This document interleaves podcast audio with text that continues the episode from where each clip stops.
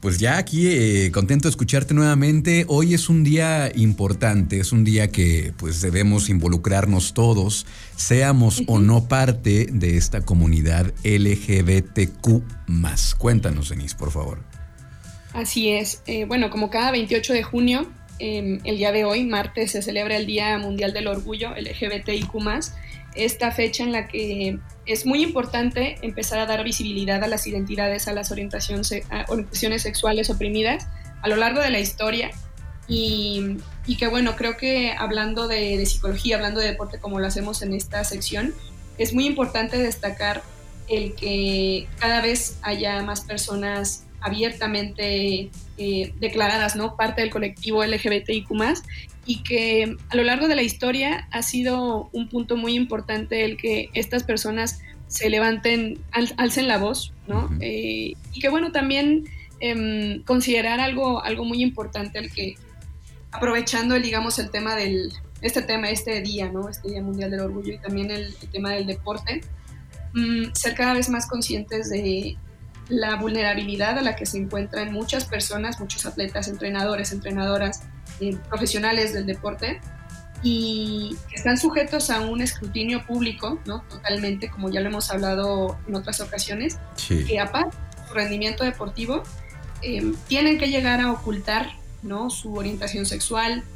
mm, la forma en la que ellos se identifican por temor a burlas, a miedos, al rechazo de, de la sociedad muchos atletas que, eh, por ejemplo, en 2020 podemos, podemos mencionar ese caso, ¿no? De una carta anónima que se publicó en un, en un periódico británico de, de, un futbolista de la Premier League. Y es una carta anónima que se envía a este, a este medio para que sea publicada, donde explica, mm, pues, básicamente las razones por las que prefiere mantenerse en, en el anonimato, las razones por las que no comunica su orientación sexual y todo el sufrimiento que conlleva el, mantenerse en secreto, ¿no? Y esto creo que es algo que nos podría, nos debería involucrar a todos y nos debería preocupar a todos, sobre todo por la por el, severo también incluso problema de tasas de suicidio que son muy elevadas en grupos vulnerables y discriminados como eh, entre otros pues la población LGBTIQ ¿no? Y, y que creo que todos podemos empezar a hacer algo entonces, creo que el día de hoy, también 28 de junio, es una buena oportunidad para que todos, sin, ahora sí que no importa si eres parte o no del colectivo, a todos, es un tema que nos involucra y nos debería interesar a todos porque todos podemos hacer algo para que cada vez las personas puedan tener no solo un deporte más, más seguro, más eh, libre, sino pues una sociedad en general. ¿Tú qué piensas? Es que eso justamente me quedé pensando en que de pronto eh, quienes no somos parte de esta comunidad eh, tendemos a decir, no, pues allá ellos, su desfile, sus cosas, sus antros, pero no, o sea, está muy mal eso. Y creo que es una primera reflexión que, yo quisiera hacer. Eh, pues que estamos en el mismo, en la misma sociedad y, como tal nos debería de interesar y deberíamos involucrarnos todos, primero informarnos, eh, claro. Para empezar, por ejemplo, qué son estas siglas, para empezar, por ejemplo, eh, qué tiene que ver cada una de estas eh, pequeñas comunidades dentro de esta comunidad, qué es lo que están demandando, por qué salen a marchar, qué les falta, qué necesitan. Y, creo que todavía nos falta mucho por hacer, ¿no, Denise, como sociedad? Y seguimos haciendo a un lado este, bueno, no me digas el tema de la película de Buzz Lightyear y, a mucha gente mm. le movió muchas cosas para bien, pero más para mal. Entonces, creo que hay mucho que reflexionar como sociedad primero y, luego ya ver qué podemos hacer, ¿no? Que sería un siguiente punto, cómo poderse involucrar. Exacto, digo, tú lo estás mencionando ahorita, el, no, no recordaba justo el boom esto que tuvo la película Lightyear. Em, y, que hay muchas opiniones, ¿no? Totalmente encontradas y tal. Y hemos hablado también anteriormente, Luis, por acá en este espacio, de la importancia que tiene el poder mm, reflexionar un poco más esa opinión y no quedarte como con una visión sesgada, ¿no? De, de pronto de lo que lees, de lo que tú crees y, y verdaderamente como aterrizarlo y analizarlo muy bien. Mm, en su momento también en, en, la reciente edición olímpica ¿no? de Tokio 2020 más uno, el hecho de que hayan sido los Juegos Olímpicos con un mayor número de atletas abiertamente LGBTIQ en comparación con otras ediciones es algo muy importante. El hecho de que atletas de, gran nivel como Tom Daly mencionara estar orgulloso de decir que es gay y también un campeón olímpico eh, es muy importante. Y que de pronto la gente pueda decir, es que a mí qué me importa, ¿no? A mí qué me importa su, su orientación sexual, que eso no lo hace ni mejor ni, ni peor de, eh, deportista, que nada más nos interesa su rendimiento y todo.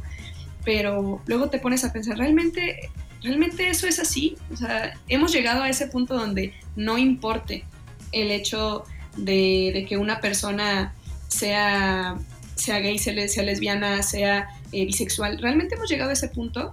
Yo creo que no. Entonces, sí es muy importante que y si tú estás, que, estás escuchando esto, eres heterosexual, que sepas que también hay algo que hacer de tu parte para apoyar a esta comunidad. y, y, que recordar, obviamente, siempre, siempre será importante recordar mm, que el deporte es un derecho universal y cualquiera, cualquier persona deberíamos tener el derecho de practicarlo. Y no obstante, el deporte de manera histórica ha sido uno de los espacios donde no solo se le discrimina más a este colectivo, sino que ha predominado de manera importante pues la práctica deportiva masculina, ¿no? Practicado, el deporte practicado por hombres, lo cual ha terminado por rezagar no solo el desarrollo de personas homosexuales, sino también el desarrollo de, del deporte practicado por mujeres. Entonces, es un problema que verdaderamente va más allá de solamente el, ay, dejen que hagan su marcha y dejen que, que hagan su, que, como dices, ¿no? De, es, es, es, su tema, ¿no? Es su relajo y, y, yo no tengo que meterme. Eh, sí creo que, que, es algo que nos compete a todos y, y por eso me parece muy importante eh, quizás mencionar tres puntos que, que, responderían a esta pregunta de, bueno, soy heterosexual, ¿qué puedo hacer para apoyar a la comunidad? ¿Te parece bien? Claro que sí, a ver cuáles son. Va. El primer punto sería aprende y escucha.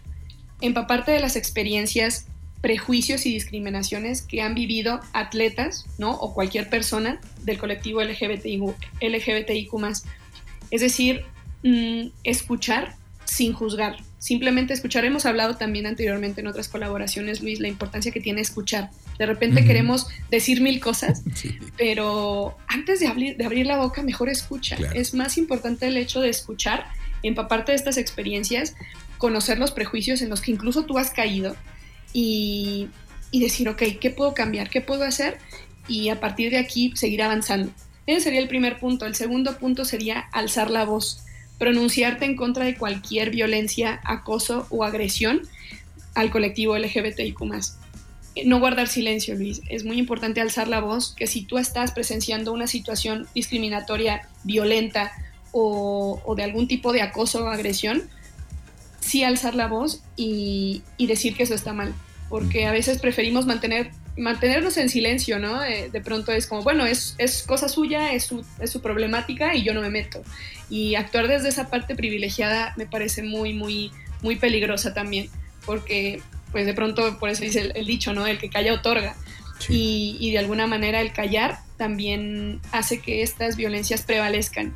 Y, y, un tercer punto sería analizar tu vocabulario tú lo mencionaste, familiarizarte con los términos identidad de género, expresión de género, orientación sexual, conocer las banderas, conocer eh, toda esta diversidad que existe, ¿no? Que entiendo que pueda ser un tema complicado, puede ser un tema muy, muy difícil de, ay, no sé, como he escuchado, por ejemplo, muchas personas, ¿no?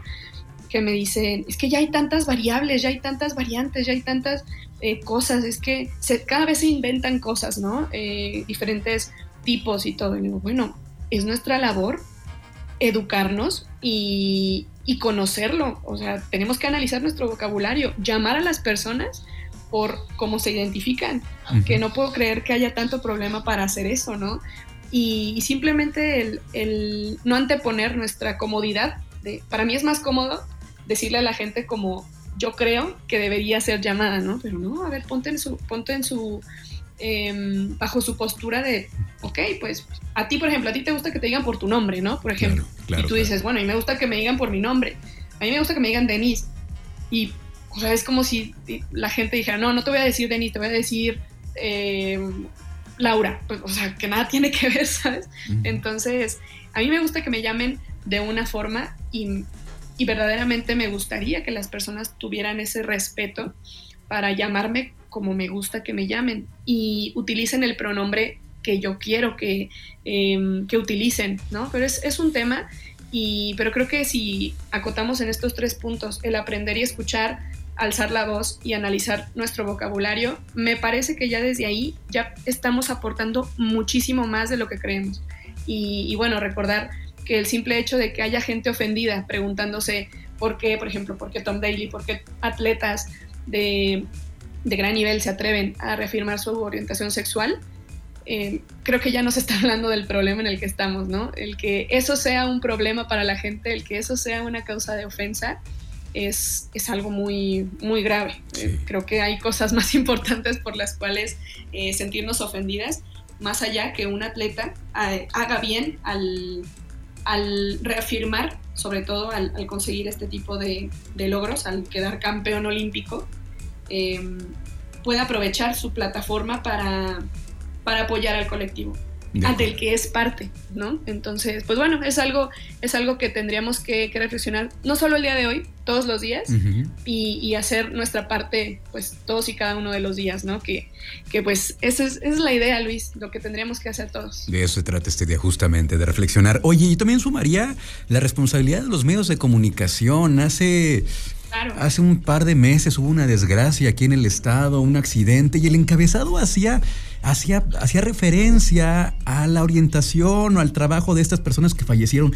Qué bárbaros, o sea, yo no, o sea, sí, me explico? O sea, desde ahí, y, y, ese tipo de morbo, que lo que tú decías hace ratito con los atletas, el morbo que generan, generamos algunos medios de comunicación, pues también es algo perverso, ¿no? Para vender periódicos o para eh, conseguir reproducciones y, aguas con eso, porque, porque ya son otros tiempos. Entonces, este, las cosas han cambiado y deberemos, y deberíamos de poner la atención, como dices, en otras cosas, ¿no? En cosas fundamentales. Sí, claro. Em, vamos, el, seguir fomentando em, este tipo de amarillismo, ¿no? En torno a, la orientación sexual, de una persona, la identidad sexual de una persona, eh, creo que es algo muy lamentable y, que justo no me gustaría ¿no? que esto se malinterpretara con, lo que te decía hace un momento, ¿no? de decir, es que por eso entonces mejor que no lo digan, mejor que, que cada quien haga lo que quiera. digo, bueno, ¿y por qué entonces hay tantas personas heterosexuales que no tienen ningún problema en subir una foto, en vamos, en declararse abiertamente heterosexual, ¿no? Y, nadie dice nada. Entonces, creo que eso es muy, muy importante y que quizás llegará un momento donde dejemos de espantarnos y asustarnos solo por un beso en una película animada, como se hizo todo el revuelo, ¿no? Que me parece algo, eh, vamos, que es, es en serio. Creo que, que, no, es, no es algo que, que tendría que estar indignándonos tanto y, más bien avanzar, ¿no? Hay que, hay que tomar las riendas del problema y, y realmente hacer cambios desde lo que está en nuestras manos, ¿no? Que si empezamos desde nosotros, pues quizás podemos llegar a, a un avance mucho mayor a nivel social, creo yo. Pero bueno, eso es mm. algo que, que, tenemos que llevarnos todos de tarea. Y un trabajo de todos los días y de, y, y, de ir informándonos y de ir educando a las nuevas generaciones, de, de saber cómo está funcionando el mundo ahora, porque es muy distinto al de hace 20, 30, 40 años, no sé. Nos quedamos con eso entonces. Denise, muchísimas gracias por tu colaboración. ¿Cómo te encontramos en redes sociales?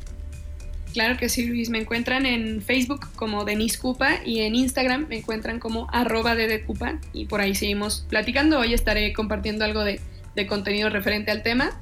Entonces, pues bueno, hay que hacerlo todos los días. Aprovechar hoy para hacer reflexión, pero hacerlo todos los días. Gracias, Denise. Un abrazo. Cuídate mucho, Luis, que estés muy bien. Vamos a una pausa y continuamos con más aquí en Trion Live.